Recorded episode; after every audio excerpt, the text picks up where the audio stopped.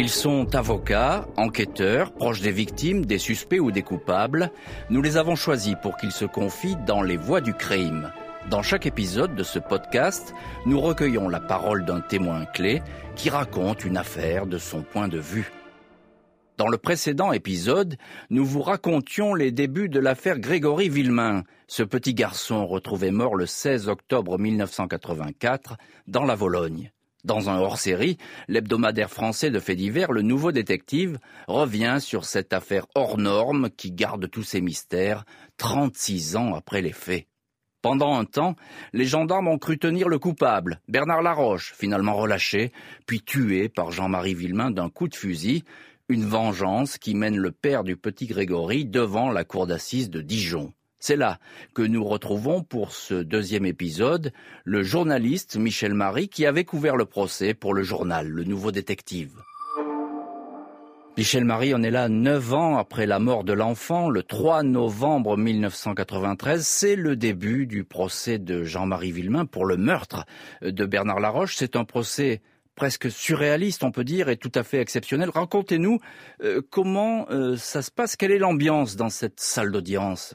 Ce qui est exceptionnel dans ce dans ce procès, c'est la durée euh, pour lequel euh, ce procès a été audiencé sur sept semaines, alors qu'il s'agit d'un crime, d'un meurtre simple. C'est Jean-Marie Villemain qui tire un coup de fusil euh, en direction de Bernard Laroche, qui le tue parce qu'il pense que ce dernier a tué son enfant. En temps normal, devant une cour d'assises, un procès comme ça se règle en deux ou trois jours, et en tout cas certainement pas en sept semaines.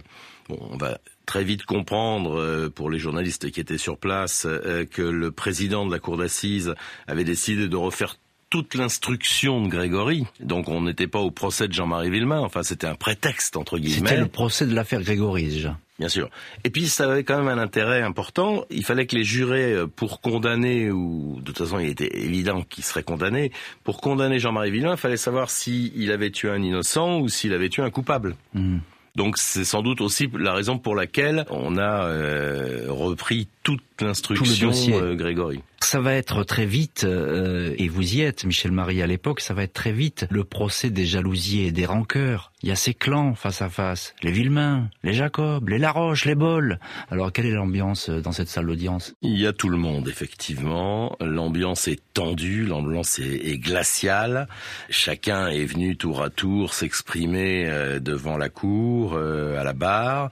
Même le juge d'instruction a été cité.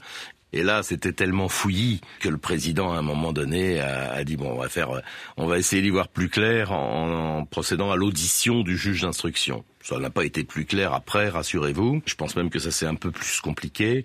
Moi, j'ai le souvenir d'un procès glacial où euh, chacun restait sur ses positions. Ça n'avançait pas, si vous voulez. Il y a eu euh, la mort de, Bernard Laroche dans cette histoire, il faut pas l'oublier, mais on comprend bien aussi que euh, Jean-Marie Villemain n'a pas le rôle euh, du méchant. Il va prendre la parole, Jean-Marie. et là, toute la salle, il va y avoir un silence qui va se faire très naturellement, la salle va être pétrifiée. Jean-Marie s'est exprimé à plusieurs reprises pendant ce procès. Il a une espèce d'autorité naturelle, Jean-Marie euh, Villemain. Euh, et je pense qu'il était respecté à la fois par les magistrats, mais également par les avocats qui étaient présents.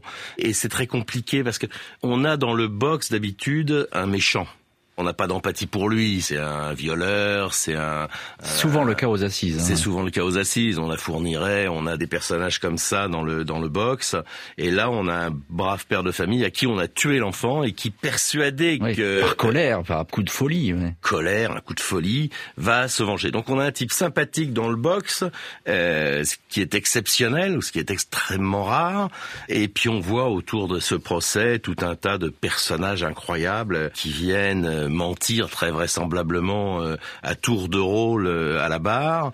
Je pense qu'on ne pouvait voir autre chose pendant ce procès qu'un type écrasé par la douleur parce qu'on lui avait pris son enfant et qui a réglé ses, ses, comptes parce que l'enquête avait tellement cafouillé qu'on avait finalement remis dehors le meurtrier de son enfant et qu'il l'a pas accepté.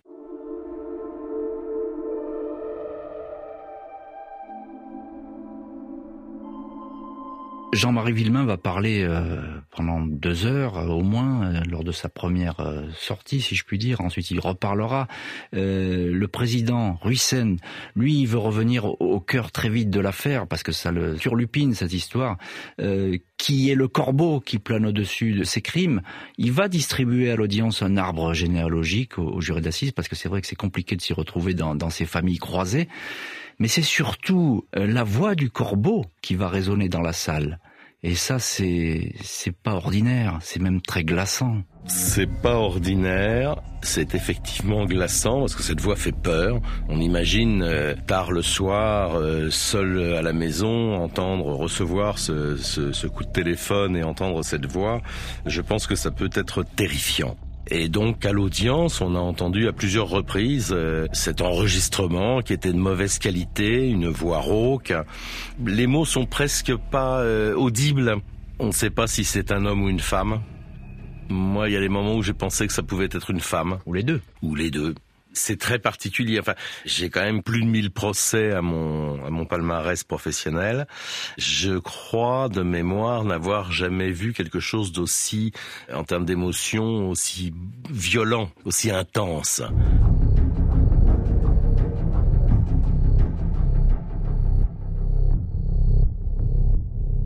Christine Villemain est évidemment à l'audience. Comment réagit-elle? Quel est son visage? Christine Villemain était extrêmement tendue, on peut le comprendre. Christine Villemain euh, était venue soutenir son mari on imagine ce qu'ils ont vécu entre euh, son inculpation à elle, elle a été en prison. Finalement, on dit bah non, finalement c'est pas vous. Maintenant, c'est le mari qui passe devant la cour d'assises et qui encourt quand même, au regard de la loi, la réclusion criminelle à perpétuité. Hein, c'est un assassinat. Euh, il est venu avec l'intention de, de tuer et il a tué. Donc c'est un assassinat. Sur un malentendu, il peut être lourdement condamné si on considère que Bernard Laroche n'est pas le meurtrier de, de, son enfant, on peut lourdement le condamner. Jean-Marie Villemain, il va être condamné à quatre ans de prison hein, euh, ferme, euh, mais euh, il faut bien le dire, malgré ce procès fleuve, ces auditions, les, familles qui sont là, il va rien sortir du tout de l'affaire Grégory. On n'apprendra rien de, de neuf. Hein. Non, on n'apprendra rien de neuf malheureusement pendant ces sept semaines d'audience. Euh, Jean-Marie a été condamné à quatre ans de prison, ce qui est une peine effectivement assez faible euh, par rapport aux faits qui sont commis si on les sort du contexte. Ce verdict veut dire qu'on a cru Jean-Marie Villemain quand il dit qu'il a été tué le meurtrier de son fils.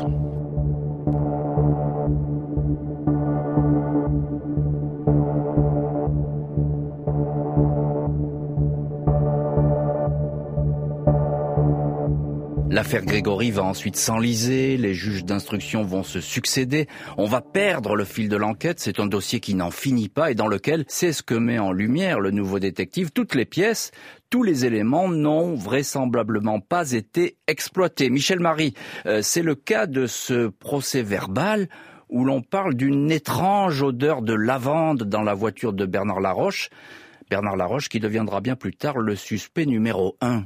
Et effectivement, cette histoire d'odeur de lavande, c'est la grand-mère de Grégory, la grand-mère maternelle, c'est-à-dire la maman de Christine Villemain, qui, euh, le jour de l'enterrement, a besoin d'un chauffeur, enfin demande à, Bernard Laroche, à l'époque où il n'était évidemment pas suspect, de la conduire chez elle, chercher je ne sais quoi.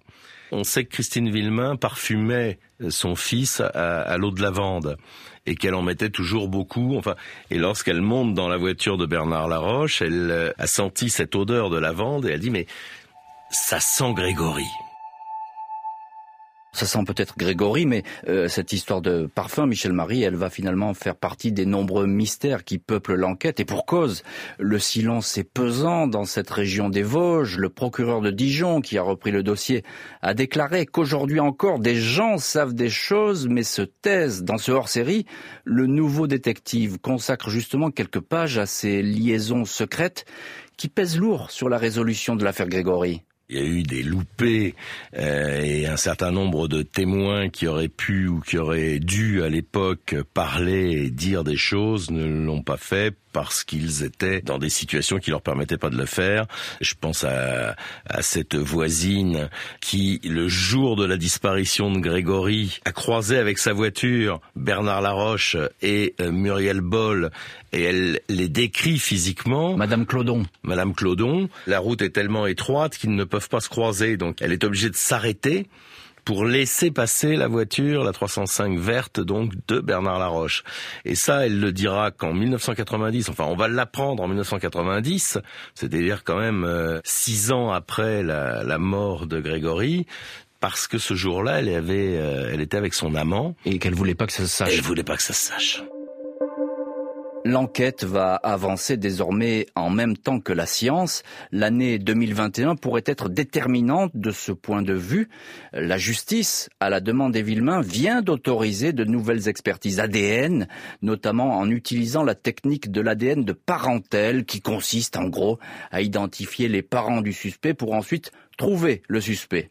Oui, ça permet ce qu'on appelle les, de remonter les, par lignée maternelle ou paternelle. Euh, si on a un ADN, euh, par exemple votre ADN, et si c'est votre frère qu'on recherche, on va par votre ADN remonter à votre frère. C'est ça, c'est un coup de billard finalement qui est, qui est, qui est donné euh, dans l'enquête. Et puis parmi ces éléments étudiés sur ces possibles traces ADN, il y a euh, une seringue d'insuline. Alors cette seringue, on la connaît depuis le début de l'affaire. On parle de cette seringue d'insuline. Euh, c'est une piste d'ailleurs qui a été euh, exploitée. Qu'est-ce qu'elle donne? Qu'est-ce qu'elle peut donner cette seringue? La seringue d'insuline a été retrouvée sur les bords de la Vologne et on pense que Grégory a été endormi et pourquoi pas par une injection d'insuline c'est en tout cas euh, l'autopsie qui dit, elle dit pas qu'il y a eu une injection d'insuline, mais elle dit que euh, Grégory n'a pas respiré dans l'eau, c'est-à-dire qu'il était inanimé au moment où il a été mis dans l'eau. Donc on pourrait euh, très bien imaginer qu'il a été piqué à l'insuline avant d'être jeté dans la Vologne. On sait en plus qu'il n'est pas resté longtemps dans la Vologne par rapport à l'heure à laquelle on l'a retrouvé. Donc ça voudrait dire qu'il est, il a été séquestré quelque part pendant peut-être une heure et demie, deux heures, hmm. et qu'il s'est endormi peut-être euh, une heure. Euh, enfin, c'est un peu flou. Et la présence de cette seringue est très importante parce que si on retrouve de l'ADN sur cette seringue et qu'on arrive à la relier à la mort de Grégory, on a fait un pas formidable en avant. Évidemment, là, ça serait euh, une révélation, d'autant plus que euh, l'insuline, à une certaine dose, peut provoquer hein, la mort, surtout sur un enfant de, de 4 ans qui n'a pas une constitution très robuste. Donc ça pourrait expliquer euh, cette mort, même s'il faut le rappeler aussi, Michel Marie, l'autopsie, elle est plutôt aléatoire hein, dans ce cas-là. Ça a été fait très vite et il manque plein de pièces dans, dans le dossier. le dossier était parti sur de mauvaises bases dès le départ avec cette histoire d'autopsie. Qu'est-ce qu'on peut attendre d'autre à part la, la piste de l'insuline? Qu'est-ce qu'il y a d'autre comme euh, nouvelle expertise euh, ADN qui pourrait apporter euh, une lumière dans ce dossier? Alors il y a l'ADN effectivement, il y a sur les, les courriers des, des, des, corbeaux également, sur les enveloppes et sur les timbres. Ça a été validé par la Chambre de l'instruction, donc des, des, des, analyses vont avoir lieu. Nouvelles analyses, hein, parce qu'il y avait des analyses qui avaient, qui avaient rien donné du tout de nouvelles analyses sur d'autres supports. Hmm. Parce qu'il y a eu tellement de lettres anonymes, euh, toutes n'ont pas été euh, analysées.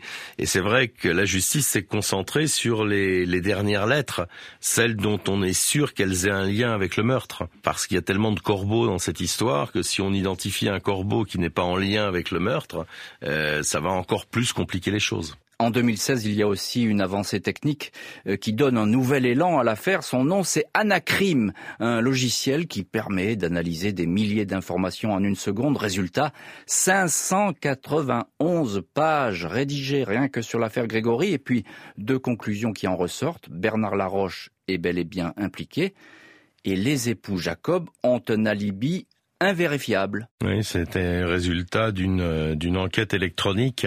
Un crime, c'est du traitement de texte. Il fait la synthèse de tout le dossier. Et donc il euh, trouve euh, les, ce qui les ratés ou, les similitudes et il est vrai que lorsqu'on a mis tout le dossier Grégory dans dans le logiciel Anacrim, euh, il ressort les conclusions que vous venez de formuler, et c'est d'ailleurs la piste qui va être euh, suivie à partir de là par la justice. Conclusions sur lesquelles évidemment il faut être prudent puisque rien n'est tranché à l'heure à laquelle nous parlons. Un mot tout de même, Michel Marie, sur les époux Jacob. Alors eux, ils sont désignés comme les corbeaux. C'est ça qu'il faut. Ah, ils sont, oui, plus que ça. Ils sont désignés à la fois comme les corbeaux, mais ultérieurement, ils sont également désignés euh, comme ayant participé à la fois à l'enlèvement et à la mort de cet enfant. Euh, ils ont été mis en examen en 2017. La procédure a été euh, cassée pour vice de forme. Il n'est pas exclu qu'ils reviennent à un moment donné sur le terrain euh, de la suspicion. Mais en tout cas, à l'époque, suite à la synthèse d'Anacrime, Bernard Laroche et les époux Jacob sont dans le viseur de la justice. Oui, ils sont effectivement dans le viseur au point que l'un des avocats des époux Villemain, maître Moser, va parler d'un pacte criminel, c'est-à-dire que plusieurs personnes pourraient être impliquées dans la mort du petit Grégory. On le rappelle, hein, Jean-Marie Villemain cristallisait toutes les jalousies dans la famille, comme en témoigne cet épisode survenu deux jours avant la mort de l'enfant. Son frère Michel lui rend visite avec sa femme et Jean-Marie se félicite de ses tout nouveaux achats, dont un canapé en cuir qui serait le symbole de sa réussite. Euh, cette jalousie, Michel Marie, c'est aussi peut-être le mobile des Jacob. Le mobile, c'est euh, le clan euh, et la vengeance, le clan et la haine. tout ça est lié. C'est en fait c'est l'histoire qui recommence. Si on part du principe que tout démarre à cause de ce canapé, de cette jalousie, qui ravive les colères, qui réveille le corbeau, donc on est complètement dans cette euh, histoire de jalousie une fois de plus. Euh, c'est Michel qui subit, Michel Villemain, donc le frère de Jean-Marie, qui s'est senti peut-être ce jour-là humilié par son frère. En a-t-il parlé à Bernard Laroche, qui était son ami? En a-t-il parlé à Marcel Jacob, dont il était très proche? Est-ce que ces deux-là ont décidé de passer à l'acte à ce moment-là? Mais rien n'est établi, rien n'est prouvé la haine entre les Villemains et les Jacob, euh, ça va aller presque parfois jusqu'à l'empoignade. Il y a cette fameuse histoire du, soir de Noël. Racontez-nous, Michel Marie.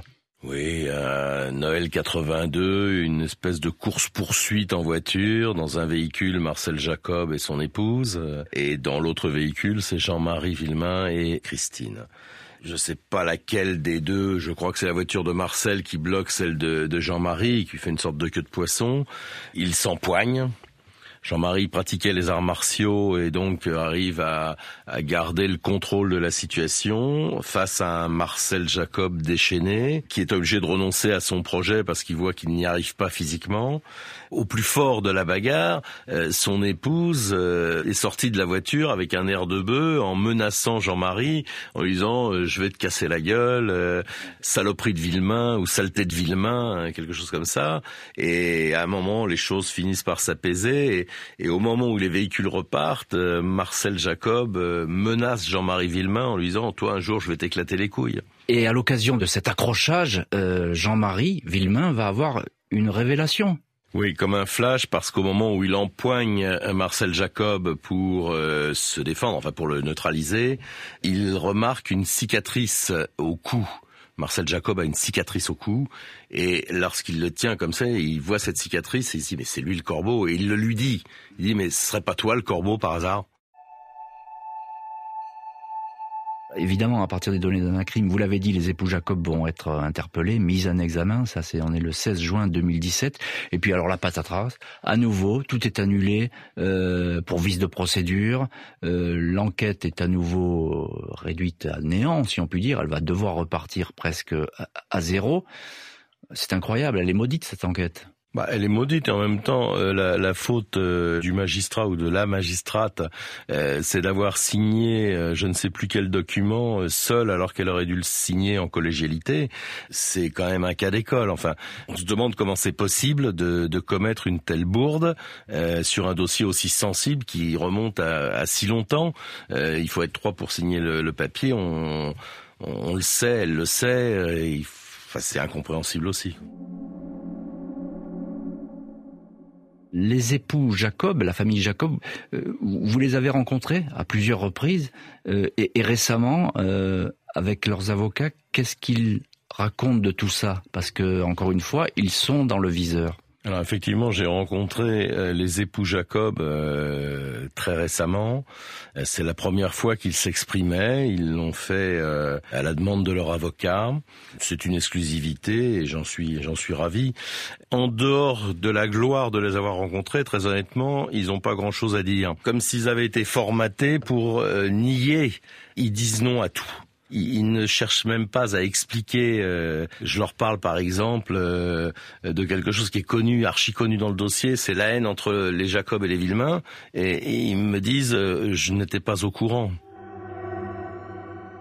L'un des avocats des, des Thierry Moser, lui, il annonce, en tout cas, il croit, il espère un procès aux assises d'ici deux ou trois ans dans ce dossier. c'est peut-être optimiste, mais pourquoi pas? Pourquoi pas, mais pour un, vous le savez comme moi, pour emmener quelqu'un devant la cour d'assises et que ce soit crédible, il faut quand même des éléments. Euh, si en l'état, parce que je, je, vois bien qui est visé dans cette affaire, enfin dans ce projet de Maître Moser, mais imaginons qu'avec le dossier en l'état, on emmène les Jacob dans un box cour d'assises, ils seront, à mon avis, à, à 99% acquittés. En l'état du dossier. Il n'y a rien contre eux. Je dis pas que c'est pas eux, j'en sais rien, mais il y a rien. Et personne pour l'instant n'en sait rien, euh, d'où l'importance de ces nouvelles expertises hein, qui, qui, vont se, se, poursuivre et se dérouler. On, on, a une idée du timing que, que cela prendra? Non, les experts sont longs généralement. Euh, la justice a cette vertu de ne pas être pressée. Euh, et puis depuis 36 ans, de toute façon, on n'est plus à quelques mois près. Si on peut aboutir, ce serait formidable, et que ce soit au mois de mai ou au mois de septembre, ça changera pas grand-chose.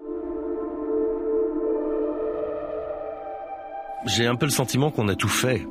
Euh, on a incarcéré Muriel Boll en 2017 pendant je ne sais combien de mois. On a incarcéré les Jacob quatre jours. Euh, finalement, pour une erreur de, de, de, procédure, ils ont été mis hors de cause et, et ça risque d'être que très provisoire. Ils n'ont rien dit. Moi, je les ai eus en face de moi. C'est ces deux blocs de granit. Je ne sais pas s'ils ont quelque chose à voir ou pas. C'est impossible à savoir. Mais je pense que les réponses qu'ils m'ont réservées, ils les réservent également aux juges et aux, et aux gendarmes euh, qui viendraient les entendre. Et s'il n'y a pas une personne qui, qui libère sa parole, on ne s'en sortira jamais. Or là, ça fait 36 ans que personne n'a libéré sa parole. Donc on ne s'en sort pas. Les yeux dans les yeux, Michel Marie, est-ce que vous pensez qu'on découvrira un jour la vérité dans ce dossier? Je crains que non.